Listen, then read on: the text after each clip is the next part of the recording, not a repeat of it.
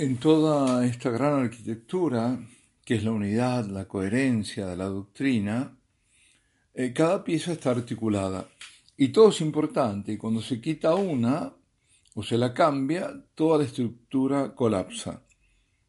Por el peligro de derrumbe, eh, entonces nada, nada se puede dejar pasar porque es ahí, en, lo que aparentemente no es tan importante, digo aparentemente, porque lo es en realidad, es donde se va socavando el edificio. Si los cimientos, la construcción de la iglesia va cayendo, se lo va minando, con desviaciones teológicas, innovaciones extrañas a la sacralidad litúrgica.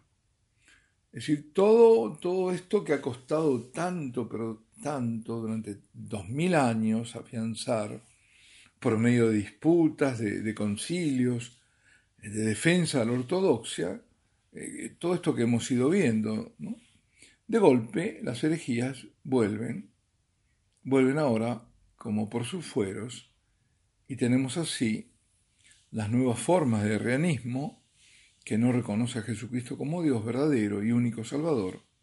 Y por eso San Pío X hablaba que el modernismo es el compendio de las herejías, es la suma de todas las herejías.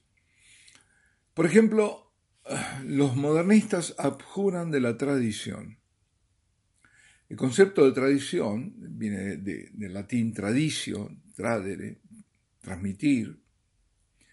Esa tradición del depositum fidei, del depósito de la fe, es muy preciso en la Iglesia Católica.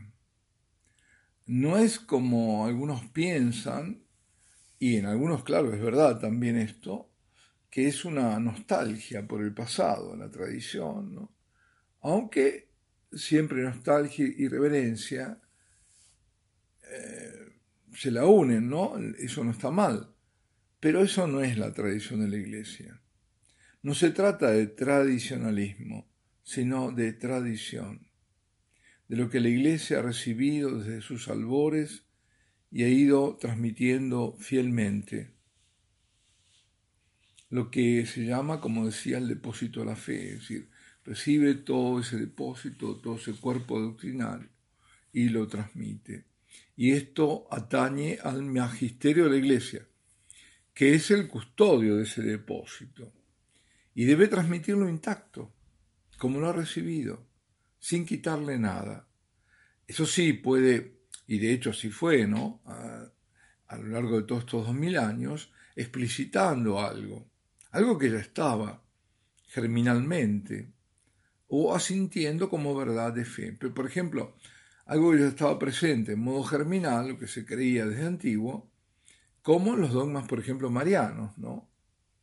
Eh, últimos me refiero, porque los primeros ya estaban, eh, eh, pero los últimos, la Inmaculada Concepción o de la Asunción de la Santísima Virgen. Por ejemplo, pongamos el caso de la, de la Inmaculada Concepción.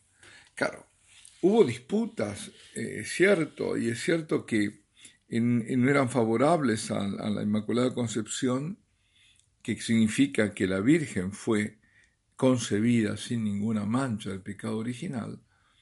Digo que no eran favorables grandes santos como Santo Tomás de Aquino o como San Bernardo de Clairvaux. Pero claro, esto fue antes de que se decretara el dogma. ¿Eh? Por supuesto, fue mucho antes. Y, claro, tenían, los discutían como le pasa a los ortodoxos. Los ortodoxos no lo aceptan, no aceptan este dogma, porque no aceptan ningún otro dogma de que no haya sido eh, promulgado por los siete primeros concilios ecuménicos, comunes tanto a ellos como a nosotros. Digo, no aceptan el, el, el Concepción porque también piensan que eso es quitarle mérito a la Virgen que la Virgen tiene enormes méritos y claro, al no habérsele quitado el pecado original, pero eso no es, es así, ¿no? Y ese dogma justamente el cielo lo anticipó. No solo lo anticipó el cielo, sino que lo refrendó luego. ¿eh? Fueron dos las apariciones que tienen que ver con la Inmaculada Concepción. La primera es la medalla milagrosa, antes del dogma. El dogma fue proclamado en 1854 y la aparición a Ridibac, a Santa Catarina Labouré, es de 1830, es 24 años antes, donde le da a acuñar aquella medalla que por los milagros que ha producido y sigue produciendo, desde entonces se la ha dado en llamar medalla milagrosa. Y es de 1830. En esa medalla, medalla que la Virgen le manda a acuñar, figura la inscripción, oh María sin pecado concebida. Después dice, rogad por nosotros que recurrimos a vos. Es decir, ya en ese, oh María sin pecado concebida, está la Inmaculada Concepción. Está declarando que no, fue concebida sin pecado. Es decir, como que el cielo da ese aire, ese impulso para que eh, se proclame ese dogma, que muchos lo aseguraban, ¿no? Eh, eh, es una tradición en la familia franciscana de ese, ese dogma. dogma.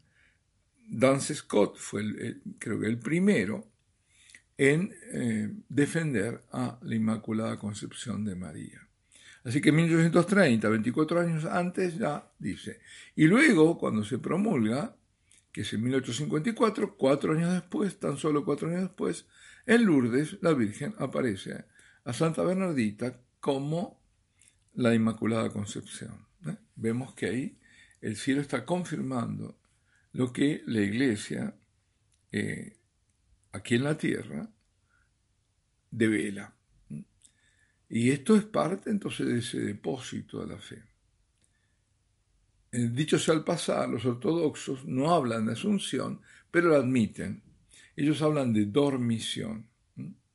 En es decir, que ese dogma sí es compartido, que no es compartido en la Inmaculada Concepción. Eh, aunque, aunque también aquí hay una paradoja, ¿no? una contradicción. Hay muchos, yo creo que el lugar donde más obispos ortodoxos visitan es Lourdes. Es visitado por muchos obispos ortodoxos. Y entonces, ¿cómo se explica? Si en Lourdes la Virgen se da a conocer como yo soy la Inmaculada Concepción. Pues bien, bueno. Eh, decíamos, el custodio del depósito de la fe eh, es el magisterio, pero sobre todo es el Papa.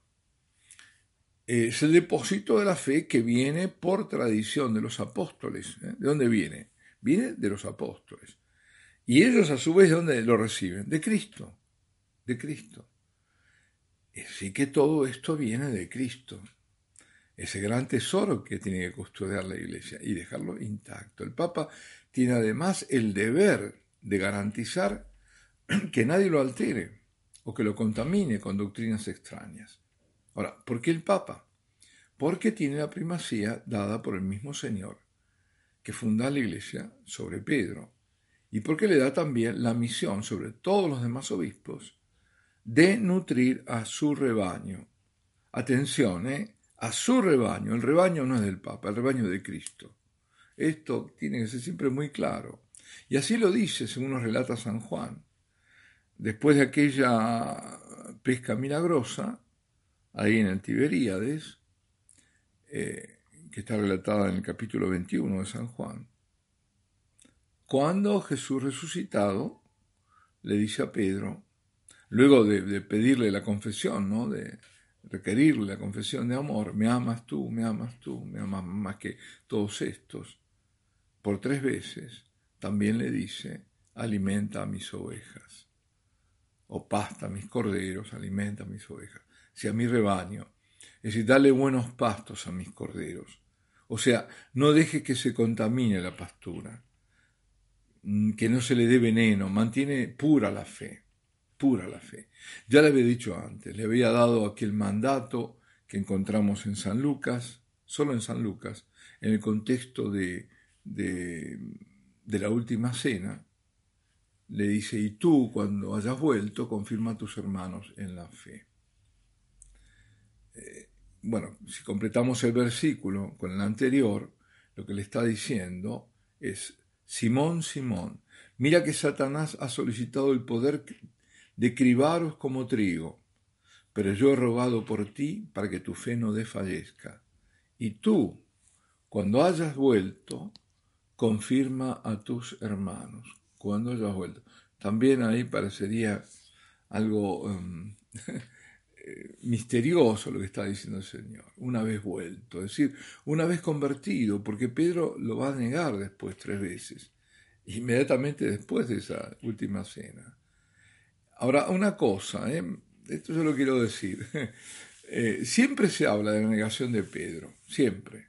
Y se pese a que lo negó, bueno, fue papá, ¿no? Pero nunca, nunca de las negaciones de los demás.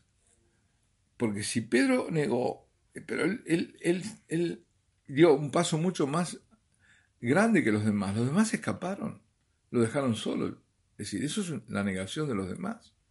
Al menos Pedro lo siguió hasta la casa de Anás con la, con la presunción, él presumía que pensaba él ser más fuerte de lo que realmente era. Pero ¿cómo podía hacerlo sin el auxilio del Espíritu Santo? Justamente es a partir de Pentecostés que Pedro es otro. El que, ese Pedro que él quería ser pero que no podía ser. Pero Pedro era el que lo amaba más que los otros. ¿Me amas tú más que estos? Sí, Señor, tú lo sabes. Bueno, volviendo al magisterio de la Iglesia, en particular al Papa, digo que su deber es mantener intacto el depósito de la fe y así transmitirlo a su sucesor. Eh, pues el modernismo desconoce, desconoce el valor de la tradición y por eso pretende alterar el contenido de la fe. Vamos aquí a detenernos. Alabado sea Jesucristo, sea por siempre bendito y alabado.